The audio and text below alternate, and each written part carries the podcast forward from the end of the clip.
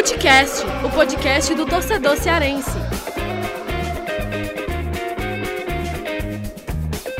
Fala galera, começando mais um Futecast na área. Hoje eu, Thiago Minhoca, estou aqui na apresentação do programa porque Lucas Mota está no DM, está debilitado com a garganta sem condições de gravar hoje o Futecast, então eu estou aqui no comando ao lado dos meus colegas Vitor Hugo Pinheiro. É Pinheiro, né, Vitor? Vitor, é, é Pinheiro, né? Tem um Pinheiro aí no meio, ou não? Tem, tem sim, é isso. É, Pinheiro. E nosso GB Gerson Barbosa, o maior gamer do, do, do, povo, né? Porque eu não conheço outro, né? Ou tem outro Gerson? Você conhece alguém? Hum, não, não, não sei. Hum, não sei não, não sei não. Enfim, fica sendo... GB acho que só tem um, né? É, o maior gamer do, do grupo Pool, certo? Não conheço outro, então fica sendo ele. Bem, hoje o programa a gente vai abordar aqui alguns assuntos. O Lucas Mota me passou aqui os temas para a gente debater. Vamos trazer exatamente toda a repercussão que está acontecendo aí com Ceará e Fortaleza, desde o jogo da quinta-feira, o clássico lá da Copa do Brasil, em que o Fortaleza venceu por 3 a 0, as consequências da, para o derrotado, o Ceará, a crise que o Ceará está enfrentando e o momento né, do ápice que o Fortaleza está atravessando com o Voivoda, que vimos também aí no final de semana, as coisas não mudaram de panorama. O Ceará empatou 0 a 0 com a Chapecoense, fora de casa, e o Fortaleza venceu 1 a 0 o Esporte. Eu, Vitor Hugo e Gesso aqui, a gente vai estar batendo esse debate sobre os resultados das equipes. E no final, obviamente, a gente vai falar as dicas aleatórias. Então, Vitinho e GB já separa aí as dicas de vocês para o fim do programa. Então vamos começar aqui sobre o clássico rei que aconteceu na quinta-feira. Na quinta-feira, né, para quem acompanhou, já tem um tempo aí, quase uma semana, a gente teve o duelo em que o Fortaleza predominou em cima do Ceará. Né? O Ceará com uma apresentação muito abaixo e o Fortaleza jogando com muita segurança, sabendo o que tinha que fazer, predominou realmente um 3 a 0 incontestável, numa atuação muito boa da equipe do Fortaleza e uma, claro que pode acontecer as duas situações, né? Uma boa atuação do Fortaleza, uma péssima atuação do Ceará e a gente viu que viu a predominância no placar do 3 a 0 que acho até que poderia até ter sido mais se não fosse ali o Richard salvando uma defesa numa finalização do Ederson. E aí, vou primeiramente aqui trazer tanto o GB quanto o Vitor, vou começar com o GB, exatamente para ele é, trazer esse primeiro panorama do que é que significou essa derrota no clássico. Se o que já vinha acontecendo antes, essa eliminação na Copa do Brasil foi o ponto, o ponto principal para ter uma cobrança maior em cima do elenco, em cima do Guto Ferreira, coisas que a gente até viu de desdobramento, né, Gesso? Que parece que tem internamente ali uma situação que não parece ter uma, uma melhoria no curto prazo, algo que o Ceará também apresentou já nesse jogo, mas daqui a pouco a gente vai falar sobre o jogo da Chapecoense. O que é que você tem a falar sobre essa eliminação do Ceará, o momento que o Ceará atravessou aí de mais dificuldade nessa temporada? Olha, Minhoca, para ser bem direto, eu tenho uma opinião que é da seguinte: se não fosse a limitação de técnicos na Série A no Campeonato Brasileiro, que esse ano só podem ter dois, né?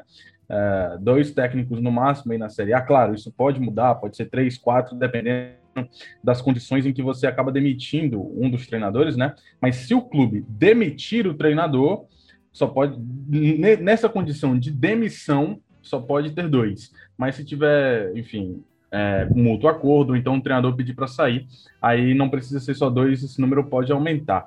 Então, assim, ô Minhoca, se não fosse essa nova regra, eu acho que ele tinha caído na quinta-feira mesmo, quem sabe até mesmo na sexta logo pela manhã, certo? Eu acho que eu tenho essa opinião pela maneira como aconteceu. O time foi muito, muito fraco, muito abaixo do que, do que se espera. O time realmente teve uma atuação muito ruim. Uh, o Fortaleza foi superior durante os 90 minutos, do contrário do que o Guto acredita, porque ele até falou na coletiva, e eu não concordo com isso. Ele falou após o jogo que no início da partida o Ceará foi melhor, teve, é, foi melhor que o adversário, colocou bola na trave, e eu não concordo. É, não acho que o Ceará tenha sido melhor ou superior que o Fortaleza em nenhum momento do jogo. O Fortaleza dominou todas as ações dessa partida, pelo menos. É, nesse sentido de ser melhor que o adversário, né? E, enfim, teve, tiveram algumas situações, mas eu acho que internamente, pelo menos há o reconhecimento da má fase do grupo, né, da má fase do clube. Então, precisa, e você ter esse reconhecimento é o primeiro passo para melhorar. E claro, é, Minhoca, cara, foram quatro eliminações, né? Quatro decisões que o Ceará teve e não conseguiu atingir o seu objetivo, né? Que no caso, uh, vencer a Copa do Nordeste e perdeu na final. Venceu o Campeonato Cearense e perdeu na final. Sul-Americana não avançou de fase na última rodada, mesmo dependendo apenas de si. E também agora essa eliminação fortíssima para o maior rival por 3 a 0. Não acontecia uma diferença de três gols de diferença, uma, uma, um placar de três gols de diferença desde 2013, se não me falha, mas quase 10 anos que isso não acontecia. Isso. Então, assim. Jogo até no realmente... PV, se eu não me engano, esse jogo. Isso, foi. e uma vitória do Ceará, se não me falha a memória. Então, assim, uh, realmente é uma derrota impactante e muito simbólica para o momento do Ceará. Então, é claro que existe uma. Já, já existiu, né? Pelo menos uma sequência disso, que a gente fala mais para frente, que foi esse jogo contra a Chapecoense, mas as consequências do Ceará para aquele jogo foram muito pesadas. É claro que o elenco sente, é claro que todo mundo sente, e o Guto cada vez mais próximo aí uh, de quem sabe até ser demitido do clube. É, e aí, até para chamar o Vitinho quanto a isso, né? Vou até abordar aqui também sobre um ponto. É, Vitor, a gente percebe que algumas pessoas, até o nosso nosso editor-chefe Graziani, ele até entende que é como se o Guto não pudesse se oferecer mais do que isso. Não o isso que está acontecendo hoje, mas talvez até na ideia de tipo, esse time pode fazer algo a mais, esse time pode melhorar. A gente sabe disso até porque são jogadores que a gente já viu apresentar uma qualidade melhor. Mas o que é que essa equipe, pelo menos na sua avaliação, Vitor, é, pode ainda ter de possibilidade com o Guto? Você enxerga ainda que o Guto hoje é um técnico capaz de, de mudar esse panorama? Porque o GB descreveu muito bem. Foram quatro decisões para o Ceará. As quatro decisões o Ceará dependia de si para conseguir o seu objetivo, né? Tanto jogava pelo empate contra o Bahia, acabou perdendo o jogo, perdendo a disputa de pênaltis. Depois veio a final contra o Fortaleza, tinha que ganhar aquele jogo pela uma vitória simples, não conseguiu fazer. Depois veio a eliminação contra o Jorge Wilson, uma equipe já eliminada que não conseguiu vencer também lá na altitude, né? Lá na Bolívia. E aí, por fim, veio essa eliminação na Copa do Brasil. O que é que você considera, assim, do Guto Ferreira, e até mesmo do próprio elenco, não sei se você analisa também pelo elenco, se há a capacidade hoje, pelo menos no curto prazo, disso ser resolvido, ou, no caso, uma troca de comando seria hoje mais adequada para o Ceará resolver a situação? Então, Thiago, Gerson, é, dando aqui primeiramente minhas boas-vindas, né? De boa tarde, que é o momento que a gente está gravando agora, às 14 e 12, né, às 12 da tarde e 12 minutos aqui desta segunda-feira. Então, é, acredito que o que tem acontecido com o Ceará é um fenômeno que muitos clubes brasileiros passam ano após ano, né, que é, a gente bate muito na tecla da continuidade de trabalho de técnicos, que é fundamental até para ter um, um, trabalho bom a longo prazo, para colher resultados, mas a gente sabe que a cultura do futebol brasileiro ela é muito é, imediatista, né? Não, é, não atura muito é, resultados ruins em sequência, e é exatamente por isso que o Guto está passando agora.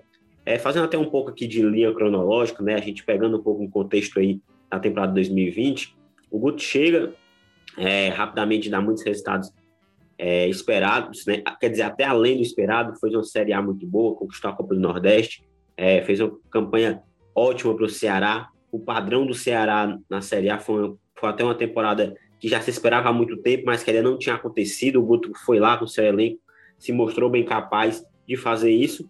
E para a temporada 2021 ele já ganha reforços, né?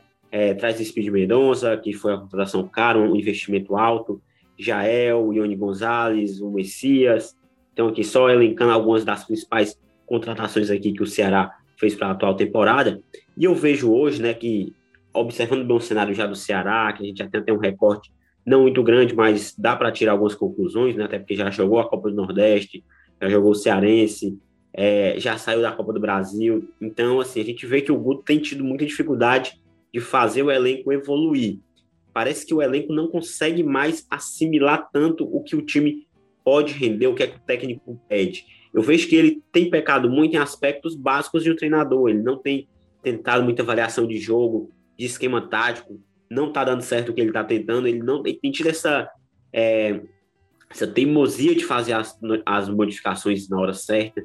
Tem tentado ali trocar muito seis por meia dúzia, né? Troca jogador por jogador, não faz muita mudança de função, de esquema tático.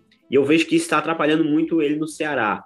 E assim, eu nem tenho essa informação, né? Talvez o GB, que acompanha um pouco mais o dia a dia do Ceará, talvez, não sei se ele sabe, mas me parece, né? Uma opinião, para deixar bem claro, que o, que o ambiente não é dos melhores lá dentro, né? Acho que técnico e, e grupo não parecem estar ali naquela mesma sintonia. É, a reação do Vina após aquela substituição no Clássico Rei deixou um pouco essa margem para a gente ter, interpretar isso, né? Não é algo definitivo, nós nem temos como teste de informação, mas me parece também que ele tem tido muita dificuldade, acho que até de lidar com os jogadores, né? Pelo que ele fala nas coletivas, ele faz, ele está fazendo leituras ali pós-jogo, ao meu ver, equivocadas, né? É, tirando um pouco da culpa, tentando olhar ali pela perspectiva de um copo meio cheio, mas que os resultados não têm mostrado isso.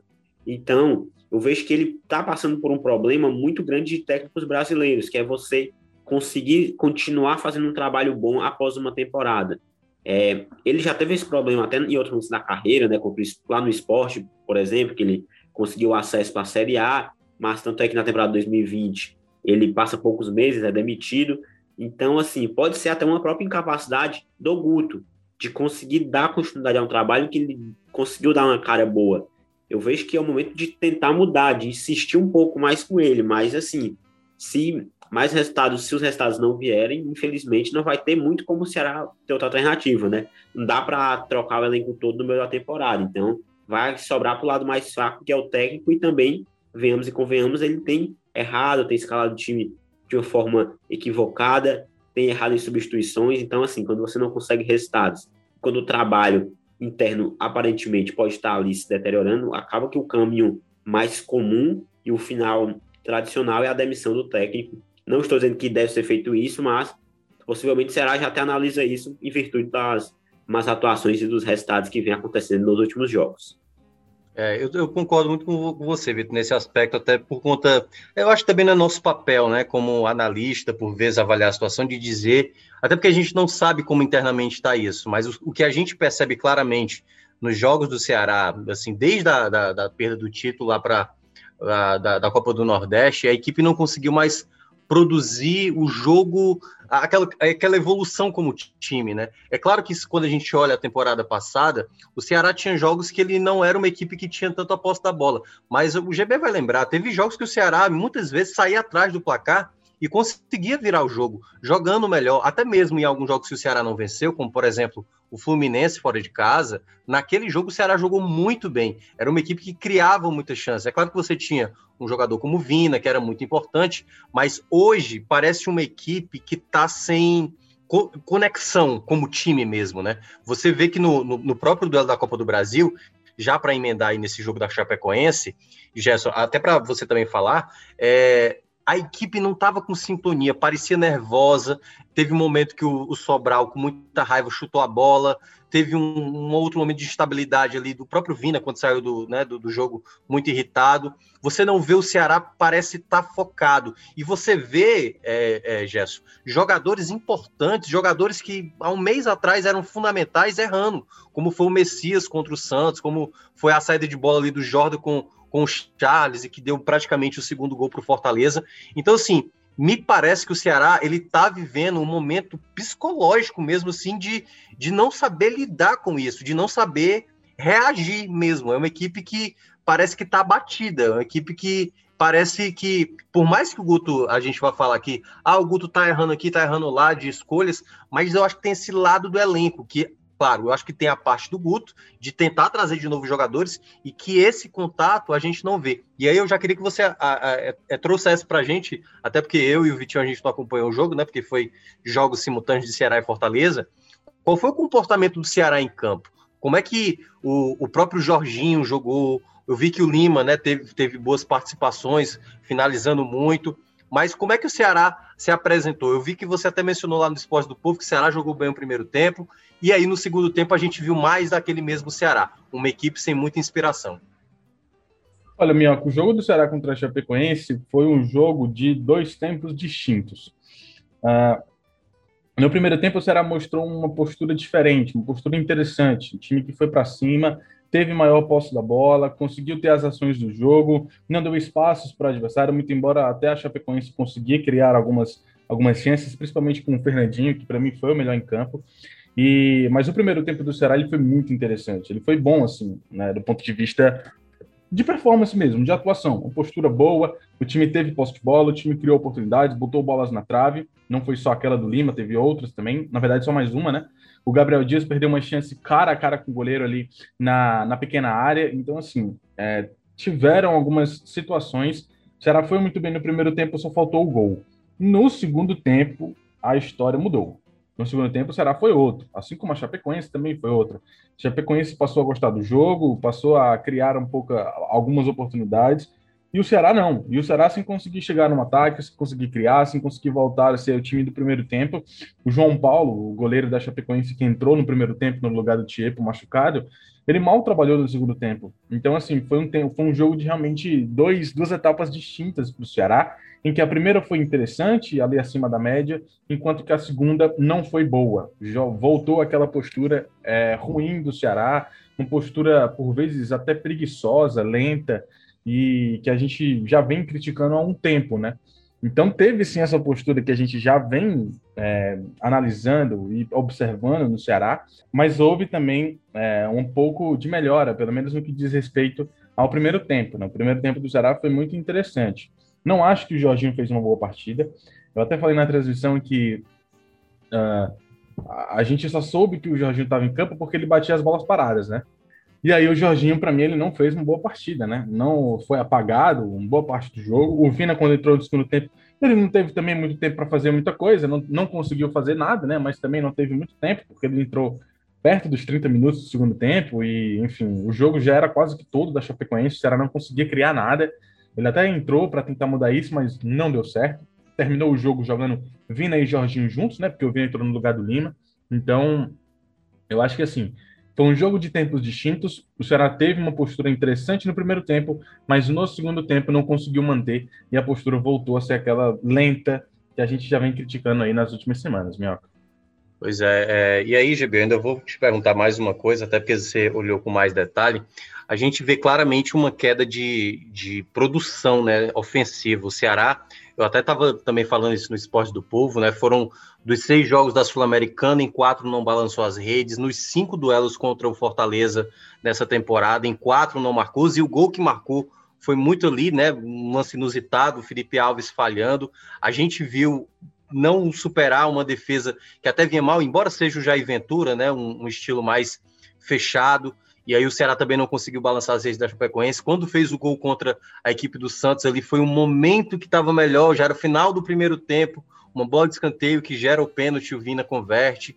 Então a equipe me parece que ainda essa produção ofensiva não está tão boa. Eu queria que você falasse um pouco sobre essa questão do, do formato da equipe no, no, setor ofensivo, que me parece ser o ponto principal a corrigir, mas até mesmo da a, a sua opinião quanto ao a esse time que entrou? Porque você até mencionou, não, o time que começou foi muito bem no primeiro tempo. Você acredita que o Guto, né, permanecendo no Ceará, porque tudo pode acontecer, a gente pode estar gravando aqui e acontecer algumas reviravoltas, mas o Guto permanecendo no cargo, esse é o, esse é o, o time que seria, pelo menos, a tentativa de reerguer a equipe, de tentar fazer a equipe voltar a apresentar bem, ou, ou você já pensaria que o Vina já tem que voltar, ou o Vina tem que continuar no banco, alguns outros atletas teriam que ter mais oportunidade. Eu sei que é, o Ione Gonzalez talvez não tenha causado mais uma vez um efeito.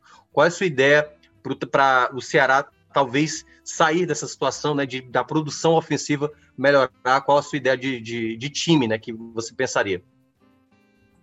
Olha, Minhoca, é muito difícil da gente falar isso. Muito difícil porque eu acho que não é nem uma questão de time, sabe? Eu acho que é uma questão de estratégia, uma, uma, uma questão uh, talvez tática, uma questão de postura, né? Que independente que. O que dá a entender é porque o pior, o, o Guto tá tentando mudar. O Guto tirou o Charles, colocou o Oliveira com Sobral de volantes. O Guto tirou o Vina, colocou o Jorginho de titular pela primeira vez, voltou com o Lima. É, o Jorginho titular pela primeira vez, que eu digo assim, né? Por opção realmente, né? Antes era porque poupou o Vina, ou porque o Vina não podia jogar, enfim. É, ou, ou, testou os dois juntos, né, como foi o caso do Santos, mas no lugar do Vina, por opção, foi a primeira vez. Então, o Guto tentou, tá tentando, mas só trocar as peças não adianta, porque vai continuar a mesma coisa. O time não muda, o time não tem outra, outras características, o time não tem uma variação tática, não existe isso na equipe do Ceará.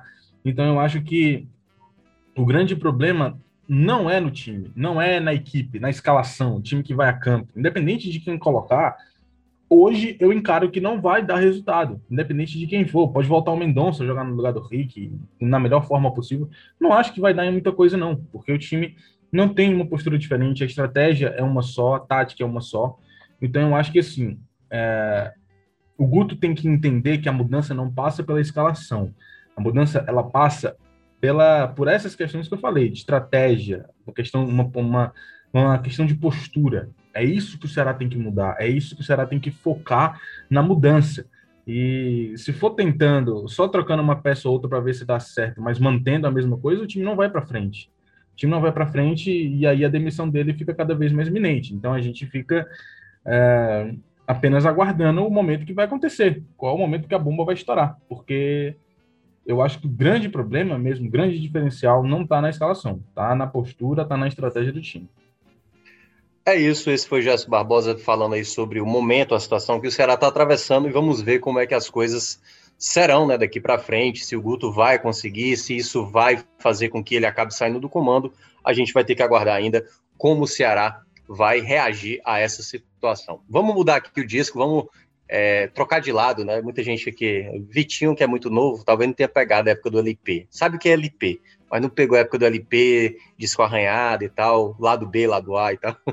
E a gente vai mudar aqui para o outro lado, que é totalmente o outro lado mesmo, né? que é o, o lado do Fortaleza, que vive um momento ápice, e eu até cheguei a destacar, Vitinho, até para você o primeiro assunto, a gente vai entrar primeiro aqui no, na consequência daquele resultado da Copa do Brasil. Eu cheguei a falar antes do, do clássico que se o Fortaleza passasse, seria o começo mais perfeito possível para o Voivoda, porque ele chegou tem pouco tempo, conseguiu fazer a equipe evoluir demais no futebol, foi campeão cearense em cima do, do, do, Ceará, aí tem o duelo com o Ceará na Copa do Brasil, consegue passar, e aí consegue passar é, na quinta-feira, mas antes disso, já vencendo fora de casa o Atlético Mineiro, de virada, fora de casa, lá no Mineirão, e uma goleada em cima do Inter. O que é que tem a mais para falar desse Fortaleza que vem batendo praticamente todas as expectativas, eu acho até dos mais otimistas torcedores do Fortaleza, Vitor. Então, é o início de temporada, né, do, quer dizer, início de trabalho do Voivoda, para melhor dizer, muito bom, né, cara, assim, realmente superando qualquer expectativa que se teria, né, claro que o torcedor, quando já chegar do novo técnico, naturalmente inflama o ego, né, do clube, é, espera por coisas melhores, mas tá, tem sido além do esperado, né? O início de Série A muito bom, três histórias seguidas, é, buscou bem esse jogo contra o esporte, foi até o jogo aí, na minha opinião, mais complicado, né? Assim, de encaixe que ele teve desde que chegou ao Fortaleza, pegou uma equipe que foi muito fechada mesmo, né? Buscando ali realmente o um empate, esporte que montou ali um bloco defensivo muito consistente, né? É, estacionou o ônibus, né? Como se diz ali na frente do gol defendido pelo Maílson e aguentou bastante, né? O Fortaleza teve bastante dificuldade até de conseguir criar, produzir ofensivamente, como já fez em outras partidas, né? Teve realmente sentiu bastante a ausência de Matheus Vargas, né? Que entrou no segundo tempo. O, Cris, o Crispim não jogou, e jogou lá naquela ala esquerda, jogou o Carlinhos e não deu muito certo, né? O Carlinhos não conseguiu dar tanto volume ofensivo quanto o Crispim consegue dar constantemente. Luiz Henrique, que foi substituto do Matheus Vargas, também não teve uma noite lá das mais inspiradas, teve muita dificuldade também de ajudar na criação. E assim, é por essas duas peças ali que são fundamentais para o encaixe ofensivo do Fortaleza não estarem jogando, o time naturalmente já teve muita dificuldade de bater um adversário que tinha uma defesa tão bem postada, né? Mas ali num lance até bizonho, né, que a gente vê poucas vezes no futebol, o Iago Maidana comete ali um pênalti para lá de estranho, né?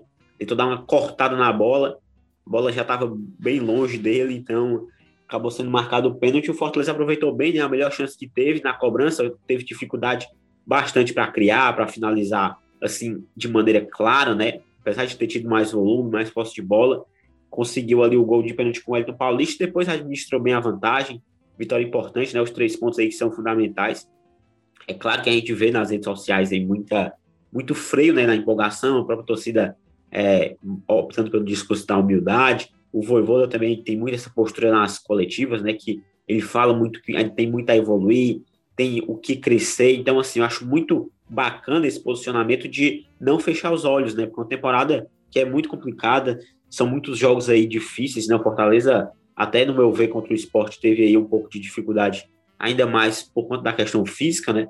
Jogou quinta-feira uma partida de alta intensidade contra o Ceará, confronto eliminatório ali o time tinha que entrar ligado na partida e já teve um pouco mais de dificuldade no jogo seguinte, né? até porque os jogadores não são máquinas, né? Tem que realmente fazer essa dosagem, né? ele até dosou algumas peças, mas o importante são os três pontos, né? Nove pontos aí acumulados nas três primeiras rodadas e vamos ver até onde, vamos ver como é que vai ser esse início, né? Porque acredito que um início como esse tão promissor aumenta as expectativas, mas também é melhor ali porque cria aquela gordura de início de temporada que é importante para não ter dificuldades lá na frente, né? O campeonato tá muito assim ainda equilibrado, né? Só três rodadas, mas a gente já tem visto aí muitas equipes postulando ao títulos, né? Já perdendo pontos. É claro que a briga de Fortaleza não é essa, mas começar bem é fundamental para lá na frente o time conquistar suas, suas, seus objetivos com mais tranquilidade, né? Objetivo que todo mundo fala é sul-americano, então é claro que um início como esse certamente pode ajudar em muito lá no, na reta final de campeonato para você conquistar logo esses objetivos e depois ir vendo o que é que dá para aspirar mais. Né? Primeiro ali, é claro, escapar do rebaixamento, depois ver ali a situação de Sul-Americana e conquistando isso, talvez brigar ali um G6, né, que pode ser que vira G7, pode virar G8, depende muito aí da configuração do campeonato, mas a empolgação é grande e acho que o Fortaleza tem feito muito bem, tem sido realmente aí a sensação da Série A nesse início de temporada, tem feito muito por isso, né? Um time de muita intensidade, tem jogado muito bem e o trabalho do Voivoda até agora é só aplausos. E, e o que eu considero importante também, Vitor, até desse trabalho do Voivoda, e depois até vou perguntar também para o Gerson, muito, não baseado muito no jogo do esporte, porque ele não conseguiu acompanhar, né? Mas até por conta das apresentações que o Fortaleza tem, tem, tem, é, tem, tem tido a apresentar, tem apresentado assim, de uma maneira muito consistente. Você vê que até mesmo trazendo um pouco da, análise do jogo do esporte, a Fortaleza teve algumas dificuldades com alguns jogadores que não conseguiram fazer a reposição muito boa. Mas eu acho que isso não pode ser um ponto, por vez, até eu chego a falar também isso quando eu estou analisando os clubes de uma maneira geral, quando tem ausências, como é o caso do Ceará, que está tendo algumas perdas e tal. Mas é, é, é o trabalho empregado, né? Eu acho que o que a gente percebe no Fortaleza, que é uma equipe que não está perdida. É uma equipe que que está em, se encontrou como time. Ah, posicionamento, a questão da movimentação. Teve uma jogada, né, Vitor, que foi até no segundo tempo, que é uma infiltração do, do, do Carlinhos pelo meio. A jogada é muito bem trabalhada, né? a ultrapassagem do Carlinhos muito bem feita, o tempo do passe e aí a finalização ali para o Maílson defender. Então, assim, é um time que está muito bem em sintonia, sabe como correr, sabe na hora até mesmo de, de fazer uma troca, né? Você percebe como o, Voivoda conseguiu estabelecer realmente uma, uma equipe, uma unidade como time, porque você não vê a equipe se perder. Pode até jogar mal, como eu até acho que não jogou tão bem assim contra o esporte. Mas eu acho que você tendo a organização, você tendo um modelo de jogo muito bem é, cumprido pelos seus atletas, esse é o ponto principal. E aí eu vou trazer o GB no, no debate, GB, eu sei que você acompanha muito assim futebol internacional, você tem vários treinadores que você considera assim treinadores com, com, com boa leitura de jogo, com sabe, com uma visão de, de futebol muito interessante. E o Voivoda era um, um, treinador que eu acho que, sei lá, 97%, 99% das pessoas não conhecia o trabalho dele. Assim, quando a gente foi começar a ler sobre ele, ah, não, ele pegou um time modesto lá do Chile, foi vice-campeão chileno, né, o Caleira, e já tinha feito um trabalho em Defesa e Justiça, no Talheres, foi ali bem, foi no outro não foi tão bem, já no, no, Caleira já, já fez um ótimo trabalho. O que é que está te chamando mais atenção nessa chegada do Voivoda? É o, é o trabalho, é o esquema tático, é ele fazer render os jogadores, é tudo isso. O que é que está te chamando mais atenção nessa característica que o Voivoda empregou no Fortaleza, que a gente vê uma, uma distância enorme né, do trabalho anterior que era com o Anderson Moreira?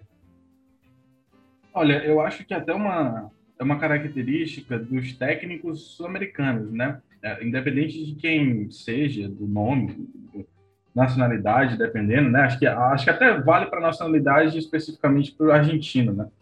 É, a Liga Argentina, ela é uma liga que a formação do treinador argentino, né, principalmente, ela é uma formação de variações, né? Não é como aqui no Brasil que você vê dois, três, dois, três, quatro, no máximo, variações táticas em todos os jogos do futebol brasileiro.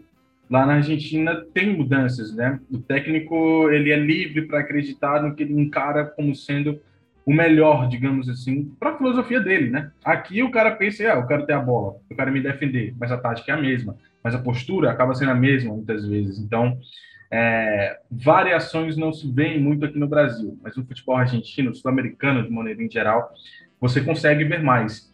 Então é isso que eu achei mais interessante na, na, na, nesse trabalho do Voivoda, nesse início de trabalho do Voivoda, né?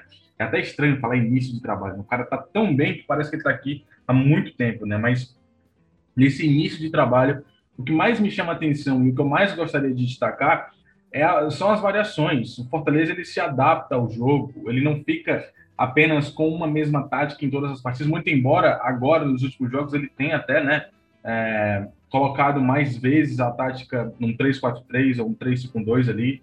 Então, é, mas há variações dentro do jogo. O Fortaleza se adapta ao momento da partida. Uh, isso me chama muita atenção do Voivoda, né? É, é realmente uma questão interessante de, de, de se trazer para o futebol brasileiro, né? Para até desmitificar algumas situações, porque o cara joga com três zagueiros não significa que ele seja defensivo, retranqueiro, isso não existe. Então, eu acho que eu destacaria essa, essas variações táticas que o Voivoda traz, as, as melhorias, os ajustes que ele tem também é, para a postura do time, eu acho muito interessante. E também é, eu destaco também a situação até da, da intensidade que o Fortaleza tem. O Fortaleza está extremamente simbólico no jogo contra o Ceará. É, o time fazendo 3 a 0 acho que foi até logo depois dessa, da batida de centro, não sei se do segundo ou do terceiro gol. Assim que saiu o centro, o Fortaleza conseguiu roubar a bola e foi para cima tentando fazer mais um gol. É, se, se, se você vê o, o Guto, eu não, eu não, lembro de ter visto o Ceará do Guto fazer um negócio desse. O Ceará do Guto faz um gol, faz 2 a 0 o time se fecha, deixa o adversário jogar, tenta partir na, na, na transição, no contra-ataque, e é até uma situação até comum de se ver aqui no futebol brasileiro, né? E o Voivoda até está mudando um pouco disso, o Ceni também tinha um pouco disso, né? Mas o Voivoda vem com esse intercâmbio internacional, trazendo muitas coisas novas aqui para o nosso futebol e que a gente sabe que pode dar certo. É, eu acho que isso é muito interessante, sabe, GB? Porque eu acho que isso abre realmente mais possibilidades, até mesmo para o futebol brasileiro, não diria só para o futebol nordestino e cearense, ver outras possibilidades. Claro que não é trazer por trazer, ah, o cara habla e simplesmente o cara vai vir aqui e vai dar um banho. Não, é olhar um trabalho, é olhar um perfil. O Fortaleza, até mesmo, acho que até por, por, meio por vias tortas, acabou trazendo um treinador excelente, né, assim, que até agora se mostra espetacular, que é o Voivoda. Mas vamos lembrar, né? O primeiro nome especulado foi o Diniz. Aí teve ali uma possibilidade com o Ariel Holan e tal. Mas assim, na ideia que o Fortaleza estava tentando estabelecer, era uma equipe propositiva. Muita gente poderia imaginar, ah, mas com o elenco que tem, será que dá para fazer esse jogo? Eu mesmo cheguei a questionar isso. Será que com o elenco atual vai conseguir fazer? E o Voivoda está comprovando que você pode sim fazer uma equipe bastante competitiva. E eu volto a falar o que eu falei lá no Twitter, né? A gente não sabe como vai ser até o final do campeonato, como as coisas vão desenrolar até lá. Mas o que a gente vê nesse um mês de trabalho do Voivoda é uma equipe que é muito fiel ao que o treinador pensa. A ideia, a ideia tática, a ideia de, de jogo, a postura em campo. O gol que, que é contra o Inter, por exemplo, de um lateral, com todos os jogadores se movimentando, isso mostra o quanto uma equipe está muito conectada ao seu treinador. A gente já tinha visto isso no trabalho né, do próprio Rogério Senna, como os jogadores jogavam muito pela questão do técnico. E esse trabalho do Voivoda, até trazendo metodologias diferentes, horários de treinos em horários mais inusitados que a gente não costuma ver no Brasil, eu acho que isso ganha a mais. Não é que é uma regra, a partir de agora, é o padrão voivoda que vai se estabelecer, mas é um outro formato de, de treinador, um outro formato de jogo, e o GB descreveu muito bem. Essa coisa do 3-5-2, jogar com três zagueiros, imaginar que está sendo retranqueiro, Isso não quer dizer nada. Você pode ser até mais ofensivo. Hoje, quando você olha o time do Fortaleza, né, e principalmente, né, Vitor, já, já para trazer você, você vê que tem jogadores que cresceram demais. Claro, outros não apresentaram o mesmo nível de qualidade, como por exemplo o Luiz Henrique, o David deu uma queda, apesar de ter feito dois gols contra o Ceará, mas você vê Crispim jogando demais, você vê o Tinga, o que o Tinga tá jogando de zagueiro é impressionante, muito seguro, e ele nem era assim, um, um, defensor tão bom, né? Sempre teve um bom apoio, mas defensivamente tinha as suas dificuldades. E, e eu queria perguntar para você, Vitor, qual é assim a principal marca que você tem percebido, né, assim, do, do, do time que está entrando em campo, que, que, que a gente vê esse resultado vindo, né? E da, nos resultados, no desempenho, até mesmo na, nas coletivas que os jogadores andam falando. Qual é o principal ponto que você enxerga que se fala muito da intensidade, né? Como ele fala, né? A palavra intensidade como se fosse a, a principal razão, mas eu acho que tem mais coisas aí ou não? Então, é, eu vejo que realmente essa intensidade que é tanto falada por jogadores, pelo próprio treinador nas coletivas, é muito essa cara do Fortaleza, né? Um time que ele é muito jogo muito fisicamente, é um time que aperta muito a saída de bola do adversário, rouba essa bola muito rapidamente, né? Esse tempo faz um perde pressiona que me chama bastante atenção, né? Que é aquele movimento que o time perde a bola, mas rapidamente já encurta o espaço do adversário para reter a posse de bola e iniciar um novo ataque. Então, assim, é um time que, como você até falou, Thiago, anteriormente, é independente de jogadores que entram em campo, tem uma cara muito bem definida, né? É um, uma ideia de jogo muito legal. É o coletivo que tem funcionado muito. A gente já viu vários jogos de Fortaleza terem diversos protagonistas, né? Tiveram, teve partidas em que foi o Crispim, é, no Clássico Rei, o David já jogou muito bem, o Ederson, que é também um cara, um pilar ali no meu campo. O Iago Pikachu também não se fala, tem sido também um destaque. É, o Matheus Vargas é um cara que nem é tão falado, mas ele também dá muita ideia de jogo ali no meu campo. Ele é muito importante, tanto é que ele é, ao meu ver, titular absoluto, e pro Voivoda também, né, porque ele sempre está jogando, desde que o Voivoda chegou ao clube, ele está sempre lá atuando como titular. Então, é, é uma cara muito forte, é um time que tem essa fome de gols, né?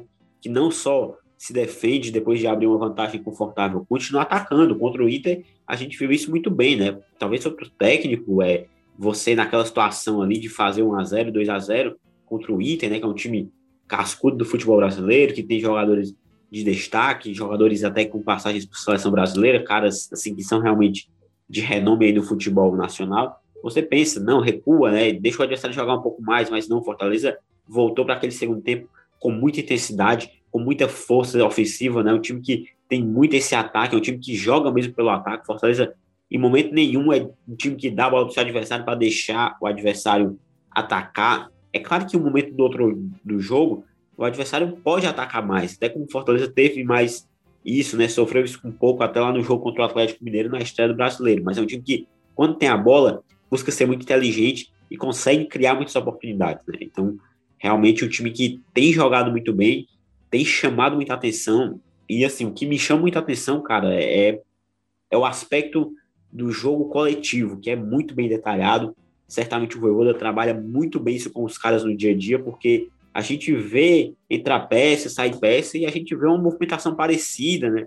É, movimento ensaiado ali que o time tem bastante de ataque. Então, muito mais que caras e protagonistas, é um coletivo muito forte que, logicamente, uma hora ou outra, algum jogador vai, vai se destacar um pouco mais, como já se destacaram várias vezes diversas opções lá que o Fortaleza tem no campo de, no setor ofensivo, até no setor defensivo também, que encaixou muito ali no tridente defensivo com Tinga pela direita, Benevenuto na esquerda e o Tite ali centralizado.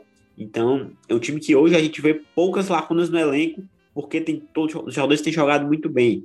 Mas eu acho que até agora em período aí que deve abrir o mercado, né, que certamente vai ter algumas especulações, talvez seja o momento até de olhar um pouco para o mercado, ver o que, é que o Voivoda pode indicar de peças para o Fortaleza sonhar alto e continuar fazendo essa temporada mágica aí que o time tem feito nesse início de Série A. A gente não sabe como vai terminar, mas se manter esse jogo, se manter essa qualidade, essa solidez defensiva e esse ímpeto ofensivo, certamente o Fortaleza vai fazer uma campanha na Série A muito boa, talvez até tão boa quanto, quem sabe até melhor do que aquela histórica campanha da temporada de 2019.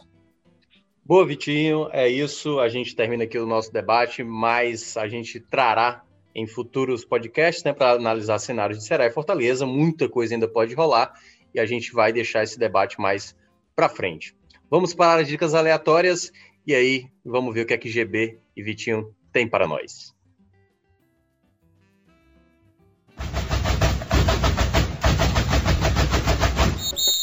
É isso, galera. Agora aqui nas dicas aleatórias, eu já estou aqui com uma dica muito boa, mas como na tradição, geralmente sou o último a fechar, vou chamar meu amigo GB para falar aqui a primeira dica dele, o que é que ele anda vendo, o que é que intrigou ele né, nos últimos dias, se ele está vendo alguma coisa, ou se ele tem realmente lembrou de algo que ele fez ultimamente a ponto de né, deixar exposto para todos nós sabermos o que é que está acontecendo. E aí, GB, o que é que você tem a, a falar recentemente de uma dica que você recomenda ou não recomenda? Também pode ser uma dica que você não deseja a ninguém. Olha, é, não, é uma dica, uma dica que eu recomendo. Uma dica que eu recomendo é, há muito tempo, cara, que já tem pelo menos um ano isso. Eu não consigo ver série, sabe? Ficar vendo muita série assim, não. Eu tô mais na vibe de filme e realmente não ando mais me afeiçoando por séries, né? Mas eu vi, mas às vezes tem algumas séries que andam me cativando, né? E eu ando assistindo, principalmente se tiver poucos episódios. Mas essa que eu vou dar agora como dica é uma série da Amazon, é nova e é uma série com 10 episódios e me cativou, cara. É assim, passa voado, passa muito rápido. Cada episódio tem 40 minutos e o nome da série é Panic, Panic, Pânico em inglês. Uh, é uma série. é uma bem, série. Vai. Não, não. É uma série de suspense barra drama adolescente, né? Suspense barra drama, digamos assim. E assim, tem até um episódio ou outro que dá um susto ali em você, mas, cara, é espetacular. A história da série é, é, se passa numa cidade super pequena, no Texas, no interior do Texas, lá nos Estados Unidos, uma cidade em que todo mundo se conhece, aquelas cidades pequeniníssimas que só tem uma rua principal, que só tem uma escola, todo mundo vai para a mesma escola, enfim. E aí essa, nessa, nessa, nessa cidade tem uma tradição que é um jogo muito perigoso, que se chama Panic. O nome do jogo é Panic. Feito principalmente por pessoas que estão se formando no ensino médio, né? Aqueles seniors, né, que eles chamam as pessoas que estão se formando e que se formaram, né, no caso, no terceiro ano, no verão em que aquelas pessoas se formaram. E todo ano tem esse jogo, e é um jogo perigoso, de várias etapas, vários desafios, né, como eles chamam, e são jogos que você explora o medo dos participantes, entendeu? Tem um jogo que você tem que entrar numa casa de um cara super perigoso lá da, da cidade, você tem que roubar umas coisas. Outro jogo você tem que encarar, você tem que atravessar uma avenida. É, assim, assim, tem uma etapa que é você fica vendado, e aí você tem que fazer uma situação vendado. E aí pode ser atravessar uma avenida com muitos carros, vendado e tudo mais, enfim. Então tem todos, todos vários jogos perigosos, né? E aí, na, no ano anterior que se passa a série, aconteceram duas mortes nesse jogo. E aí a polícia está em cima, mas mesmo assim o jogo acontece. E por que que todo mundo é, faz esse jogo? Porque esse jogo, ele, o vencedor ganha 50 mil dólares. E aí esse vencedor pode deixar a cidade, né? Que é o sonho de todo mundo, é sair e ir embora da cidade, mas nem todo mundo consegue, porque nem todo mundo tem o dinheiro para isso, né? Então, é, e aí tem os principais, e aí além da história que envolve o Panic, tem histórias paralelas com a principal, que tem problemas familiares, e todo aquele problema também envolvendo amigos e tudo mais. Então, assim, é uma série muito interessante, são 10 episódios. É, aparentemente não vai ter uma segunda temporada, porque ele foi baseado num livro, e pelo que deu a entender no final, não deve ter uma segunda temporada, mas eles deixaram em aberto. E a minha recomendação é essa: Panic, lá na Amazon Prime, 10 episódios, 40 minutinhos cada um, vale muito a pena.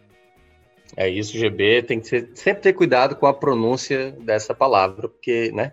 Vai que, enfim. Tá. Pessoas...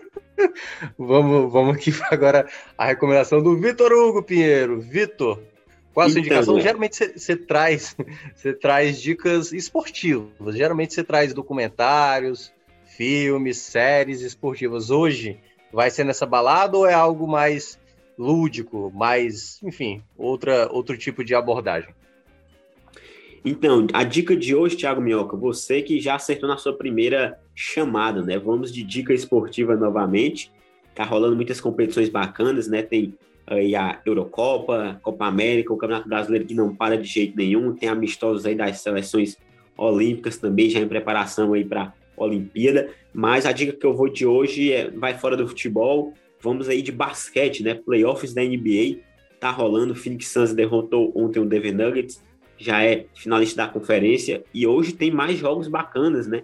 Segunda-feira tem aí Atlanta Hawks e Philadelphia 76ers, tem também Clippers contra Utah Jazz, então tem muitos jogos rolando todos os dias. À noite, é bem animada com as partidas da NBA, então para quem curte, com certeza deve estar tá aí ansioso acompanhando, tem muito jogão, né, que tem muitas equipes fortes, competitivas, uma temporada em que parece que o título tá bem, é, digamos assim, imprevisível, né, da gente palpitar, porque são realmente altíssimo nível de competitividade, e para quem gosta também, né, não acompanha tanto aí a NBA, agora é o momento de você ficar ligado aí, porque do mês de junho até a metade de julho, que é quando se define o campeão, são muitas alternativas aí de jogões, muitas coisas boas acontecendo, então para o fã de basquete faz muito a pena, e para você que não é fã de basquete, se permita acompanhar, porque com certeza tem um show muito bacana, né? O torcedor lá tá voltando já aos ginásios, já tá com bastante gente nas arquibancadas, então é um espetáculo que vale muito a pena, além do jogo, tem todo o entretenimento, com transmissão belíssima, né? Então, realmente a NBA é algo que me toca bastante e estou acompanhando e quero aqui no meu aproveitar o momento aqui no Footcast para influenciar mais pessoas a acompanhar também os playoffs da NBA. Boa, garoto, boa. É isso, a gente vai sempre aqui no padrão, né? Gerson Barbosa sempre com suas indicações teams, né? Tem sempre uma coisa teen, adolescente ali sempre no meio. O nosso Vitinho sempre com coisas esportivas. E eu sempre com os meus filmes, né? Aquele lado mais mais, como é que eu posso dizer? Vai parecer presunçoso, né? presunçoso por as minhas indicações. Não são filmes tão comerciais, mas é um filme que eu gostei muito. Ele é do ano passado. Foi indicado até o Oscar de melhor filme estrangeiro. Acho que foi na é, acho que foi filme espanhol, que é do Pedro Almodóvar, Dor e Glória que é com Antônio Bandeiras, aí tem a Penélope Cruz e tal. Um filme que vai contando a história de um cineasta que ele vai tendo lá uma dificuldade na vida, ele já, sabe assim, tentando resgatar coisas do passado dele, tem uma coisa de influência com a mãe. E o filme é interessante, assim, para quem conhece a, a cinematografia do, do, do, do Almodóvar, viu que o quanto ele retratou diversas questões que ele abordou né, da, da, própria, da própria vivência que ele teve, né, a questão dele, quando ele enfim, estudou em colégio de padres e tudo mais. Tem vários filmes que retratam o que ele passou assim na vida. Mas esse talvez tenha sido o filme mais autorado, autoral dele, assim, contando a história do que ele viveu esse tempo todo, sabe? E a atuação do Tony Bandeiras é espetacular, assim, é uma atuação ímpar mesmo. Ele faz muito bem, um cara, sabe, angustiado, com problemas do passado e tal. Então é uma história com, com, com ótimo, para você entender muito como é como foi talvez ali a história do Almodóvar, né? Assim, é quase como uma biografia dele próprio, não interpretada por ele, né? Interpretada como se fosse pelo, pelo próprio Antônio Bandeiras, mas a história em si ela é muito impactante, né? Assim, vale ver mais por conta da história mesmo que, que o personagem passa, o personagem do, Pedro, do Antônio Bandeiras passa, e eu recomendo demais. Dor e Glória tá lá no Prime Video para quem quiser acompanhar. Bem, é isso. A gente vai chegando ao fim. Deixa eu pegar aqui o que é que o Lucas Moto pediu para falar, porque tem uma frase final, viu, GB e Vitinho? Tem uma frase final que se fala ao terminar o programa, que é esse podcast é uma realização do povo online e na edição a gente teve Mariana Vieira. Então, já peço desculpas se por acaso aqui ficou um pouco atrapalhado, mas na próxima, Lucas Moto estará de volta firme e forte. Não sei se firme, não sei se forte, mas estará aqui no comando desse podcast. É isso, galera, e até uma próxima.